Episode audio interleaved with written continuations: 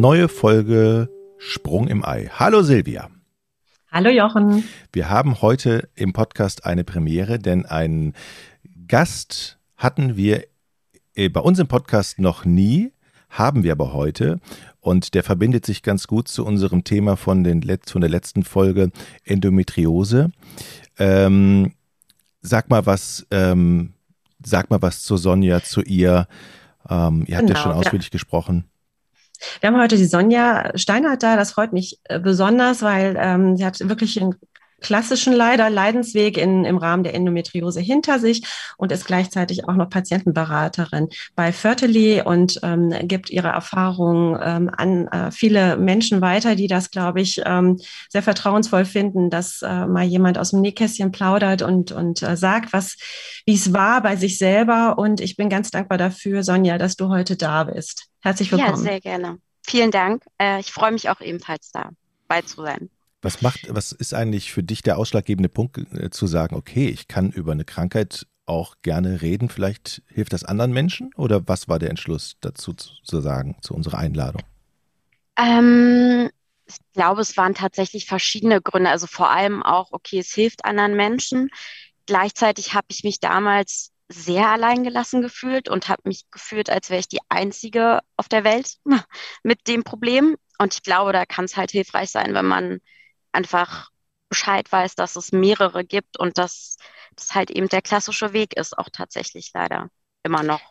Ja, Jochen und ich haben letzte Woche gesagt, dass ähm, das zum, durch, im Durchschnitt acht bis zehn Jahre dauert, bis eine Endometriose-Diagnose feststellt. Und das kann man sich ja in der heutigen Technik und, und mit dem modernen Medizin, wie es immer so schön heißt, gar nicht vorstellen, dass jemand mhm. so lange braucht, bis eben die Krankheit gefunden wird. Magst du mal erzählen, wie das bei dir gestartet ist, wie alt du da warst und wie, wie so dein Werdegang war, bis überhaupt feststand, hallo, äh, das ist doch eine Endometriose?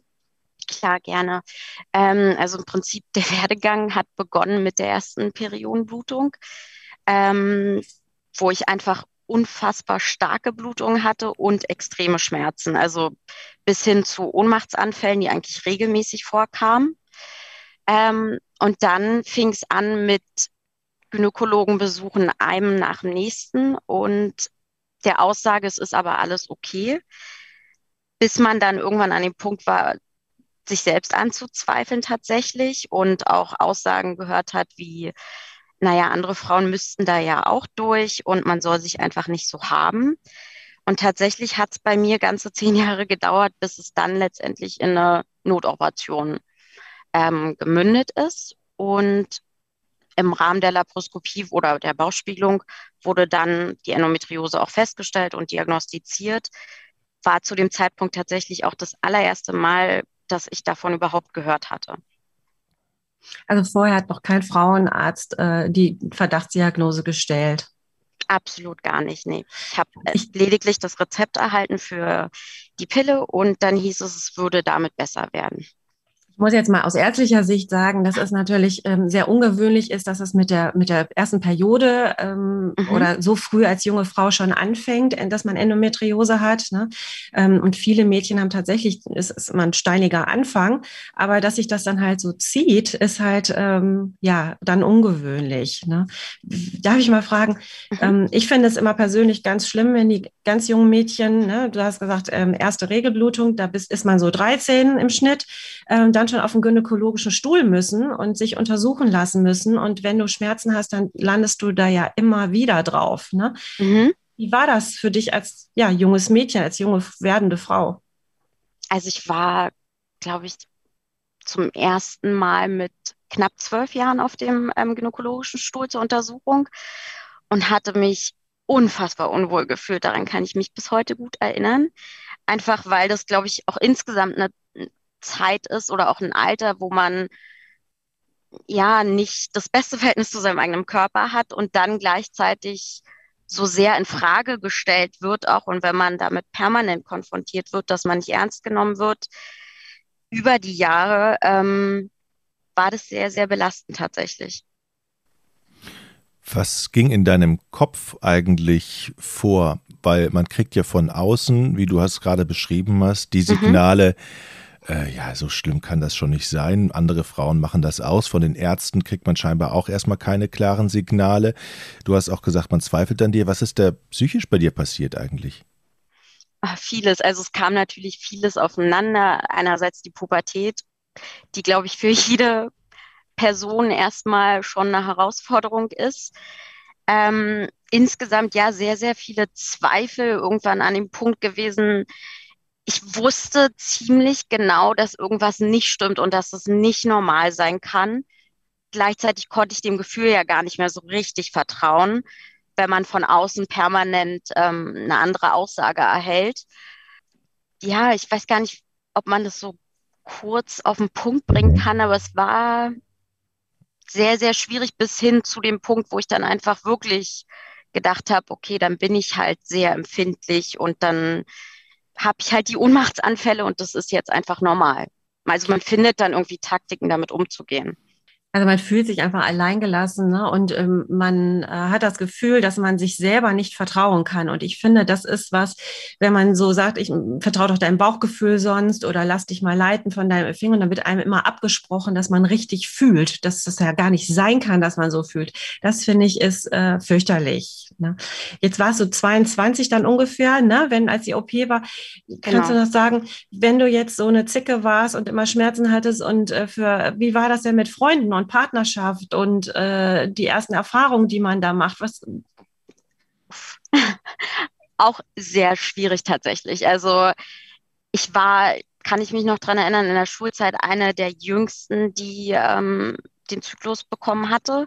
Das heißt, da war einfach kein Verständnis gegeben, weil die meisten ähm, anderen Mädchen erst zwei, drei Jahre später begonnen haben mit der Regelblutung das war schwierig. Dann ja, Partnerschaften auch sehr, sehr schwierig, weil es halt auch zu unregelmäßigen Zyklen gekommen ist.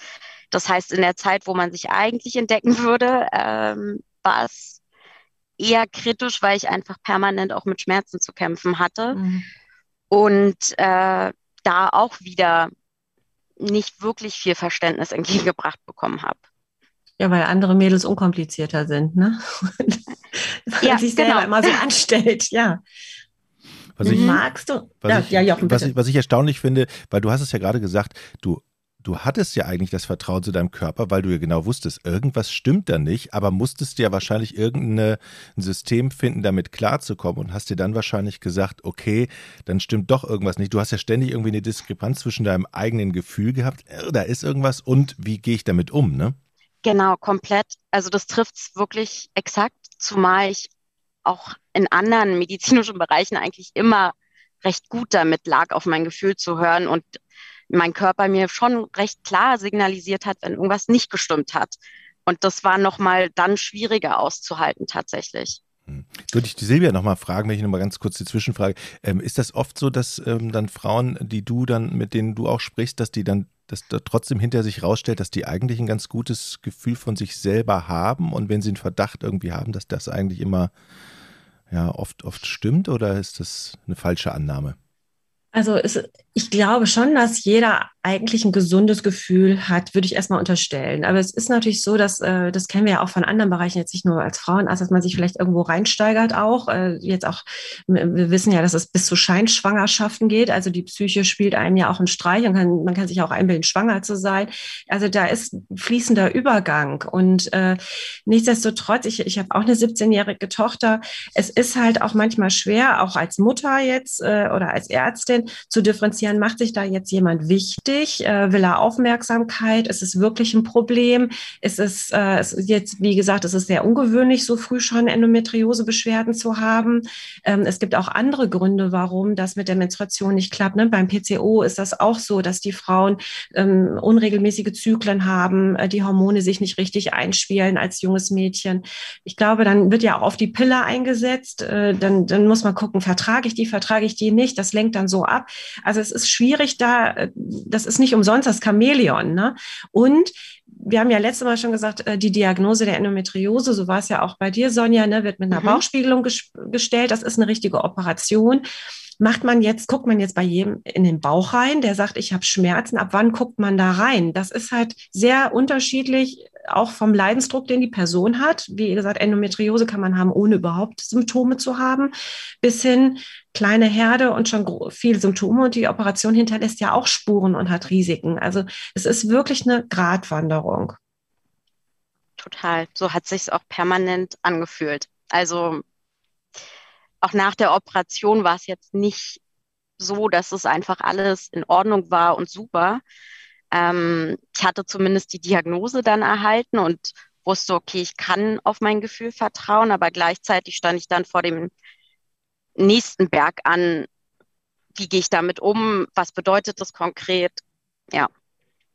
Hast du denn viele Frauenärzte auch in der Zeit gewechselt, bis es dann so weit kam? Oder warst du weil das kommt ja. auch immer oft vor. Und dann, ja, dann ist es, ich finde das immer schwierig, ne? Dann ist jemand ein halbes Jahr bei mir und dann ist er nicht zufrieden, weil nichts gefunden worden ist und dann geht er einen Schritt weiter. Und manchmal tut Kontinuität auch gut, um auf Ideen zu kommen, zu sagen, okay, komm, die ist jetzt das zweite Jahr schon bei mir mit den gleichen Beschwerden, da muss doch was anderes hinterstecken. Genau, ich habe tatsächlich schon einige Arztwechsel dann hinter mir gehabt. Ähm, nichtsdestotrotz gab es aber auch Phasen, wo ich über Jahre beim gleichen war und mich dann einfach mhm irgendwann an dem Punkt gesehen habe, zu sagen, okay, ich fühle mich einfach komplett missverstanden, zumal auch die Ohnmachtsanfälle dann mit Krankenwagen geendet sind und auch das wurde nicht ernst genommen. Ähm, ja. Als Drama Queen. Total, genau. Das war so ja. ein bisschen meine Jugend. Aber ja. Silvia, Ohnmachtsanfälle, das ist dann aber dann wirklich schon, dann hat Sonja, das ist schon wirklich extrem, so scheint es mhm. mir. Oder mhm. das ist doch das ja, das ist extrem. Durch die Schmerzen, durch den Vagusreiz kann das ausgelöst werden. Ne? Und äh, das ist schon sehr extrem, ja. Und trotzdem ne, nicht gehört. Das wird, äh, wenn du einmal in dieser Box drin bist, das ist wie der Klassenclown. Ne? Wenn du einmal in der Box bist, dann hast du diesen Stempel drauf dann lassen sich auch Frauenärzte davon beeinflussen, dass da, äh, okay, jetzt ist sie hier beim zehnten Frauenarzt mhm. und äh, so, ne, ach ja, ne. Da kommt das, die Psychotante wieder oder ja, so, so ja, übertriebenermaßen. Ja. Leider mhm. ja, mhm. leider ist das so. Und das macht das so schwierig und ich finde deswegen diesen Podcast auch so wichtig, da mal darauf hinzuweisen und zu sagen, okay, hört auf euren Körper und äh, ähm, es kann auch mal was anderes hinterstecken. Nicht jedes Sieben und, und jeder Ohnmachtsanfall, gerade in der Pubertät, es ist ja auch so, wir wachsen ja und ähm, äh, viele haben auch eine Anämie dann und äh, dass das eben äh, schon mal vorkommen kann, dass man umfällt, aber nicht immer zeitgleich zur Menstruation oder durch starke Schmerzen auffällt. Das kann nicht jeden Monat sein. Wie ging es denn dann weiter? Du hast äh, von der Operation gesprochen. Wie, ähm, mhm. wie, wie ging es danach weiter?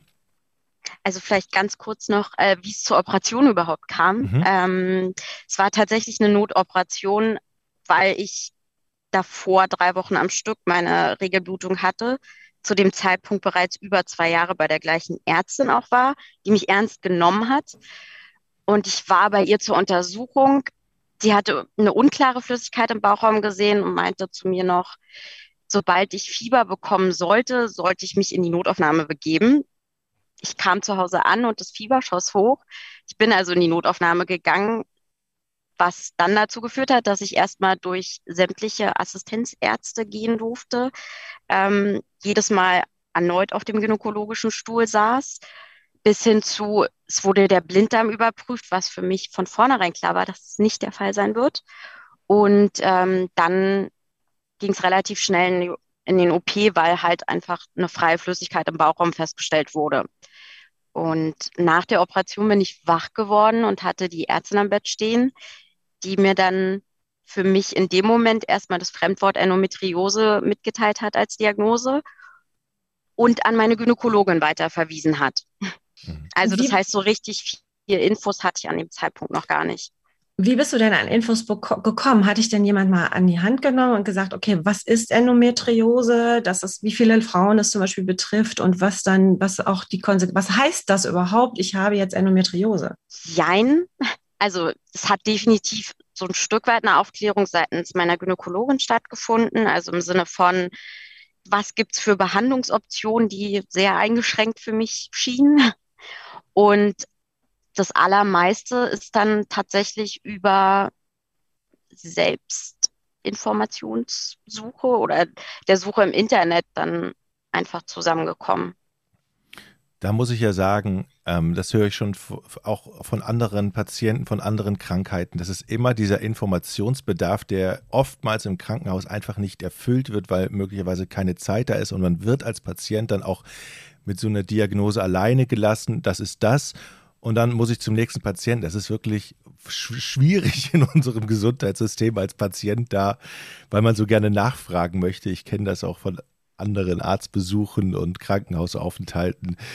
Äh, das ist immer so eine Situation, wo man als Patient da ungern allein gelassen wird damit sowas. Total und gleichzeitig bin ich kein wirklicher Fan von Dr. Google.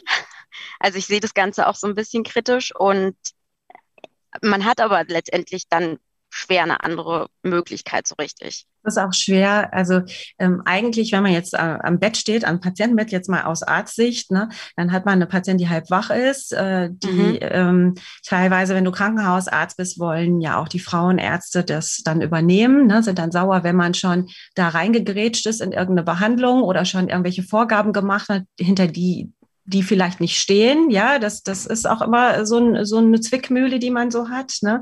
Andererseits äh, bist du ja, es ist ja, bist ja ganz schnell wieder aus dem Krankenhaus raus äh, nach so einer Operation. Man hat manchmal ne, dienstfrei am nächsten Tag und das, also ich will das gar nicht entschuldigen. Ich meine es ist, ich glaube auch, wenn die Patienten in Narkose sind und dann konfrontiert sind mit der Diagnose, dass das auch zu früh ist. Also dass es wahrscheinlich mehrerer Termine bedarf, um auch immer zu verdauen, was kriege ich da jetzt gerade gesagt an Informationen. Da kann der beste Arzt dann am Bett stehen und aufklären, da kommt nur ein Drittel an, wenn überhaupt. Weil man das gar nicht, vielleicht muss man auch manche Sachen nachlesen oder sacken lassen und, so, und da, damit man auch die nächsten Fragen Fragen stellen kann. Okay, jetzt habe ich Endometriose. Was heißt das denn? Was sind denn die Konsequenzen? Was sind denn die langfristigen Konsequenzen? Was sind die heute? Was sind die morgen? Was muss ich für Medikamente nehmen? Was haben die denn schon wieder für Konsequenzen? Das ist ja auch was, was in viele Richtungen dann gedacht werden muss. Und ich persönlich denke, das ist nicht mit einem Gespräch abgetan. Und, und jede Frau ist ja auch individuell. Also jeder Endometrioseverlauf gestaltet sich ja auch individuell. Und die eine hat Kinderwunsch und die andere hat keinen Kinderwunsch. Und ähm, das, da muss man dann auch wieder unterschiedliche Wege gehen, um äh, das dann zu planen. Aber ich finde auch, ähm, dass Patientenaufklärung einfach nicht äh, ernst genommen oder nicht zu ernst genommen wird, nicht ernst genug, nicht, ja, aus verschiedensten Gründen, gar nicht bös gemeint. Also nicht ernst nehmen, äh, so verstehen bitte, wie mir ist das nicht wichtig. Ich glaube einfach, man, hat auch selber als Arzt äh, so eine hohe Belastung in manchen Fällen, dass man da gar keine Antennen mehr für hat oder auch ähm, kann, wirklich keine Zeit, ne? weil der Chef einen schon wieder woanders hin zitiert. Also es ist schwierig. Nochmal zum Krankenhaus. Die Diagnose war klar. Da hast du mhm. dich dann im Prinzip zum ersten Mal mit diesem Begriff beschäftigt, der dich so. Ne? Ja, genau. Wie, wie ging es dann weiter? Also es war erst ist so ein Gefühl von kurzzeitig eine Erleichterung eingetreten, dann gleichzeitig, wie gesagt, eine Überforderung. Und dann hatte ich mich bei meiner Gynäkologin vorgestellt. Ich muss dazu sagen, es war, also ich hatte insgesamt auch andere Eingriffe bereits hinter mir, also ich glaube sieben Stück. Es war kein angenehmer Eingriff. Ich habe sehr lange gebraucht, um wieder auf die Beine zu kommen. Deswegen bin ich auch kein Fan von. Wir versuchen einfach mal und schauen mal rein. Und dann bei der Gynäkologin hieß es, okay, von der Therapieoption ist es am einfachsten, die Pille durchgehend zu nehmen, was dann auch noch mal bestimmt zwei, drei Jahre gebraucht hat, bis wir das richtige Medikament bekommen haben oder eingestellt bekommen haben und das auch gut funktioniert hat. Wann hast du denn angefangen? Okay, die Pille kann man ja nicht ewig nehmen und du bist ja eine junge Frau und hast ja auch äh, dann irgendwann denkt man ja auch dann über Kinder nach oder wie will ich mhm. mein Leben lang, also was ich immer, Hormone ist ja ein böses Wort bei mir im Bereich, äh, da fragen die mich, muss ich das jetzt mein ganzes Leben und ich will das ja eigentlich gar nicht. Ich will ich will ja gar nicht in dieser Situation sein und Hormone jeden Tag nehmen müssen. Ähm, wie, wie bist du dann auf Thema Kinderwunsch gekommen? Auf äh, wie, wie hast du das verarbeitet oder wann bist du das auch angegangen? Wenn du sagst, zwei, drei Jahre hat das gebraucht, äh, bist du, ähm, warst du ungefähr Mitte 20, ne? Ähm, erzähl mal. Genau, also Thema Kinderwunsch stand für mich schon von ganz, ganz klein an fest, dass ich definitiv einen Kinderwunsch habe tatsächlich habe ich die äh, Hormone letztendlich sehr, sehr lange genommen und auch sehr, sehr lange ohne groß drüber nachzudenken, weil es halt die einfachste Lösung in dem Moment war, bis ich, ich glaube, Beginn letzten Jahres immer mehr mich mit dem Thema Social Freezing auch jobbedingt beschäftigt habe und das für mich als sehr, sehr gute Option wahrgenommen habe und gleichzeitig habe ich innerlich so einen Kampf gespürt zwischen, ich möchte nicht permanent unter dieser oder unter dem Hormoneinfluss stehen, zumal ich den seitdem ich 13 bin durchgehend hatte. Also ich wollte mich selber auch gerne mal ohne Hormone kennenlernen. Aber es war auch sehr, sehr viel Überwindung, die es mich gekostet hat, letztendlich die Hormone abzusetzen. Also es ist ja ähm, mit, den, mit den Hormonen, äh, wie, das höre ich immer wieder, ne, dass man das sagt, dass, dass, man, dass das ähm, eben nicht natürlich ist und ich möchte meinen Körper selber kennenlernen. Ähm, hat man dir denn mit dem Kinderwunsch, äh, Social Freezing, du sagst gerade jobbedingt, jetzt hast du natürlich, bist du bei Fertily, äh, da ist es natürlich klar, da sitzt du an der Quelle und äh, die Leute kommen, stellen Fragen, die, wo du denkst vielleicht, ach, das ist eine gute Frage, habe ich mich noch nie gefragt, vielleicht auch mal. Aber ist denn niemand auf dich zugekommen, weil Endometriose ist ja eine Krankheit, die, also ist ja eine chronische Erkrankung. Chronisch heißt ja, die geht nie mhm. wieder weg. Du musst dein Leben darauf einstellen und damit klarkommen. Ist das so deutlich mal gesagt worden, auch von einem Frauenarzt vielleicht auch mal? Mach dir mal über Kinderwunsch. Die Endometriose ist so ausgeprägt. Äh, es gibt Social Freezing. Denk darüber nach, weil das ist, was ich immer vermisse, dass die Kollegen das äh, überhaupt, dass das irgendwie, ich weiß nicht, irgendwie ein Tabuthema ist, junge Frauen auf die Option anzusprechen tatsächlich war das auch genau mein Eindruck. Also ich habe mich Thema Kinderwunsch selber damit beschäftigt. Und als ich den Entschluss gefasst hatte und auf meine Frauenärztin zugekommen oder zugegangen bin und ihr das mitgeteilt habe, war ihrerseits auch wenig Verständnis dahingehend gegeben, weil es, also ihre Aussage war dann, naja, ich sei ja noch so jung und ich sollte mir da jetzt weniger Gedanken machen, was für mich auch nochmal völliges Unverständnis einfach mit sich gebracht hat. Ja, das, ich, ich finde das auch krass, weil gerade auch jetzt äh, von gynäkologischer Seite weiß man, dass Endometriose auch zu einer, durch die Operation, die man hat und durch den Schaden, vielleicht auch der dann mhm.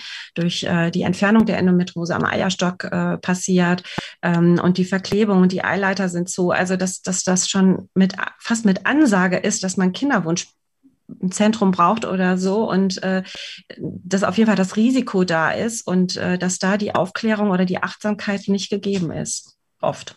Also ja, total bin ich, ähm, also würde ich komplett zustimmen. Und es hieß halt auch immer, na gut, es gibt entweder die Hormoneinnahme oder aber das Risiko der Unfruchtbarkeit. Und ich konnte quasi zwischen Pest und Cholera wählen, vom Gefühl einfach ähm, patientenseitig her. Und dann ja, fängt man halt an, sich damit auseinanderzusetzen, zu beschäftigen, zu schauen, was gibt es denn noch für Optionen. Es kann ja nicht entweder das eine oder das andere geben. Ähm, ja, und da war ich sehr, sehr dankbar, dass es die Option vom Social Freezing insgesamt mittlerweile gibt. Ja, das mit Pest und Cholera müssen wir vielleicht hier an der Stelle nochmal erklären für die Patienten. Also dadurch, dass das eine chronische Krankheit ist, wächst die Endometriose auf jeden Fall weiter. Wenn du die Hormone absetzt, wird, musst, nimmst du in Kauf, dass die Endometriose schlimmer wird und äh, du nochmal operiert werden musst. Ich habe Patienten teilweise, die elfmal eine Bauchspiegelung hatten und erst Mitte 20 sind. Ja, und äh, wenn du die Pille nimmst, dann kannst du aber nicht schwanger werden. Dann lernst du deinen Körper nicht kennen und erlebst das auch nicht. Und die Pille hat ja auch für manche Frauen vertragen die nicht und ähm, haben dann auch Nebenwirkungen. Also ne, deswegen Pest und Cholera. Also wie man es macht, man muss immer irgendwo in den sauren Apfel beißen. Ja, definitiv. Und das ähm, auf jeden Fall sehr, sehr belastend, weil beide Optionen irgendwie keine Option wirklich sind. Magst du uns noch vom, vom Social Freezing erzählen, wie das dann war für dich, in so einer Klinik zu sein? Waren also die da verständnisvoller? äh, total, tatsächlich es war anfangs sah es gar nicht gut aus, weil man macht ja zunächst einen Ultraschall, schaut sich ähm, die Eierstöcke auch einmal an und theoretisch auch die angelegten Eizellen. Da war nicht wirklich viel zu sehen, so dass es eigentlich hieß, okay, die Chancen würden sehr, sehr schlecht aussehen. Schlussendlich hat die Behandlung Gott sei Dank sehr erfolgreich geendet.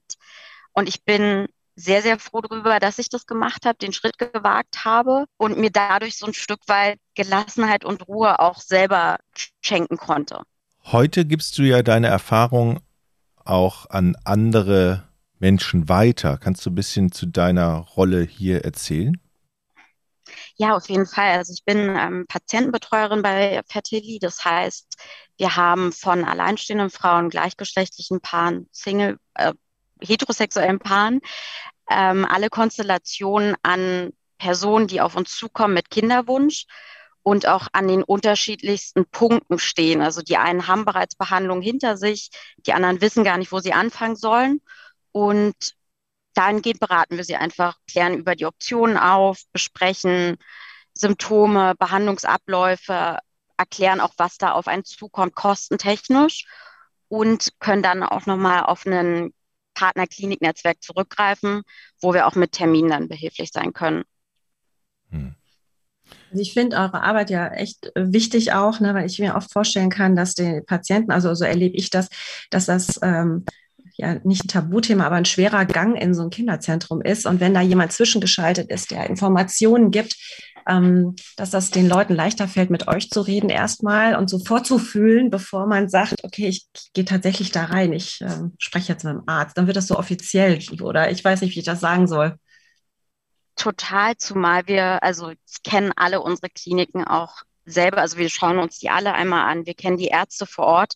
Das heißt, ich kann im Zweifel, wenn man, wenn ich ein gutes Gefühl für die Patienten habe, auch einschätzen, was für eine Art von Arzt jetzt benötigt wird. Also ist es eher ein rein wissenschaftlicher, der vielleicht einfach eher neutral dem Ganzen gegenübersteht oder doch jemand, der dann eher empathisch auf die Patienten eingeht, was auch nochmal sehr, sehr hilfreich ist und auch immer sehr dankend auch angenommen wird tatsächlich. Ich kann mir vorstellen, dass wenn jemand selber Erfahrung äh, gemacht hat, dass er dann auch ein besserer Ansprechpartner möglicherweise sein kann, oder Silvia? Wie siehst du das? Es kommt auf jeden Fall authentischer rüber, ne? wenn man, wenn man sagt, pass mal auf, ich weiß genau, wie sie sich fühlen, sagen ja immer viele, ne? ich verstehe sie, dieses ich verstehe sie. Nee, du verstehst es nicht, du verstehst es wirklich ähm, wenn man in der, in der Lage war. Und ähm, mich würde Sonja nochmal auch interessieren, wie dieses Verständnis beim Social Freezing zum Beispiel, auch da erlebe ich auch, dass die jungen äh, Frauen wirklich auch jetzt, wenn man auch Social Freezing aus anderen Gründen macht, von den Familien auch un, ja, unverständlich angeguckt werden und Sprüche hören. Also bei uns in der Familie sind wir alle ganz schnell schwanger geworden. Ich weiß gar nicht, was du da jetzt vorhast und willst du jetzt einfach hier Karriere machen oder ist dir das äh, eben das Geld wichtiger? Also das wäre äh, noch eine interessante Sache, finde ich. Ähm, erzähl mal, wie da deine Erfahrungen sind. Also meine persönlichen oder die äh, Patientenseite? Ja, vielleicht auch ein Mix. Also vielleicht die, die Kurzfassung. Also mein Erlebnis ist durch die Bank weg, dass es, die, äh, dass es äh, ein bisschen naserümpfend ist. Und dann kommen die Frauen zu spät, weil sie sich nicht trauen und ihr Gefühl vielleicht auch da wieder an der Stelle, ja, das Gefühl, vorsorgen zu müssen, wird nicht ernst genommen, sondern belächelt. Und dann, das kostet ja auch Geld, ja. Und dann denkst du, ach, verschiebe ich noch, die haben ja vielleicht recht, vielleicht dramatisiere ich das zu sehr. Da sind wir wieder an dem gleichen Punkt wie vorhin schon. Exakt, also tatsächlich sind die allermeisten Frauen eher Ende 30, wo man ja eher sagt, okay, das ist jetzt schon fast schon wieder zu, also nicht zu spät, aber schon an der Grenze. Ähm, sie brauchen sehr, sehr lange für die Entscheidung an sich, vermutlich auch aufgrund dessen, dass das aus dem familiären oder auch aus dem privaten Umkreis immer sehr ja, wie du eben gerade gesagt hast, belächelt wird oder auch nicht ernst genommen wird und in Kombination mit den hohen Kosten immer die Frage im Raum steht, na ja, aber warum denn eigentlich? Man weiß ja gar nicht, ob das nicht einfach auf Anhieb klappen würde. Und keiner stellt es einfach als, es ist eine komplett persönliche und individuelle Entscheidung dar. Und letztendlich kann ich nur aus meinem Erfahrungsschatz sagen, alleine die Gelassenheit und die Sicherheit, dass ich mich zurücklehnen kann, ist jeden Cent wert gewesen. Und es ist ja keine, ähm, es ist ja keine Entscheidung dafür, für oder wieder. Also wenn man Social Freezing gemacht hat, kann man ja trotzdem noch auf natürlichem Wege versuchen, schwanger zu werden. Das wird einem ja nicht genommen. Man hält sich genau. einfach nur die Option auf, dass es, wenn es auf natürlichem Wege nicht klappt, dass man dann darauf zugreifen kann. Ne? Kannst du noch mal erzählen, was bei mir nämlich noch ankommt, ist bei den Patienten die Angst vor der Spritzerei. Also viele kommen nicht, weil, weil es so, weil klar ist, man muss Hormone spritzen und ich habe so eine Angst vor dieser Behandlung und das, ja, kannst du da, wie ist es dir da ja. ergangen mit, mit der hautnahen Erfahrung dann mit der Nadel? komme ich tagtäglich auch immer zu hören. Ich fand, also ja, man hat so ein bisschen Wassereinlagerungen, aber von den Symptomen her war das wirklich komplett in meinen Alltag integrierbar. Es ist ein sehr beschränkter Zeitraum insgesamt von 10 bis 14 Tagen. Das heißt, man kann es auch im Ansatz gut einplanen, dass man da jetzt nicht irgendwelche großen Events hat, die in dem Zeitraum fallen. Und ansonsten muss ich sagen, dass ich von den Symptomen her, auch von den allermeisten Patienten, das dann im Nachhinein gesagt bekomme, dass es gar nicht so schlimm ist, wie man eigentlich denkt. Das Spritzen selbst ist vielleicht beim ersten Mal noch eine Überwindung, aber auch da, die Kanülen sind so fein, dass man das am dritten, vierten Tag gar nicht mehr großartig wahrnimmt und das auch ja fast schon dann dazugehört, letztendlich. Also es ist weniger schlimm, als man sich das ausmalt im Kopf. Wenn du jetzt so eine Kernmessage nach draußen schicken wolltest an betroffene Personen, was, wie sähe die aus? Was wäre dein Tipp? Sich nicht verunsichern zu lassen, auf sein Gefühl zu hören, gleichzeitig nicht zu sehr permanent in sich reinzuhören, damit man sich nicht verrückt macht. Und am allerbesten, wenn man den Verdacht hat, tatsächlich an ein Spezialzentrum zu wenden, also wo man einfach gut aufgehoben ist. Hm. Sonja, ich finde das sehr bewegend, dass du äh, hier deinen Leidensweg äh, skizziert hast. Da muss man ja auch erstmal den Mut zu haben, das äh, so von sich zu geben. Vielen, vielen Dank für deine, für deine Schilderung und deine Eindrücke. Wir verlinken natürlich bei uns in den Shownotes gerne eure Webseite. Ähm, Sehr gerne. Ähm, ja. Ja, vielen Dank. Das war wirklich, ich finde das ganz wichtig, dass nicht ich immer nur erzähle, sondern jemand auch mal von der anderen Seite erzählt. Und vielen Dank, dass du das mitgemacht hast. Ja, vielen Dank auch für die Einladung. Dann alles Gute für die Zukunft, für deine Arbeit, für deine Gesundheit und Dankeschön. Dann, und wir genau. treffen uns nächstes Mal mit Herrn Dr. Krentel, der auch mal erzählt, wie schwierig das ist, ähm, zu operieren. Und damit schließen wir diese Folge. Silvia, schöne Tschüss, Grüße. Jochen. Bis zum nächsten Mal. Tschüss, Sonja. Ciao, ciao. Tschüss.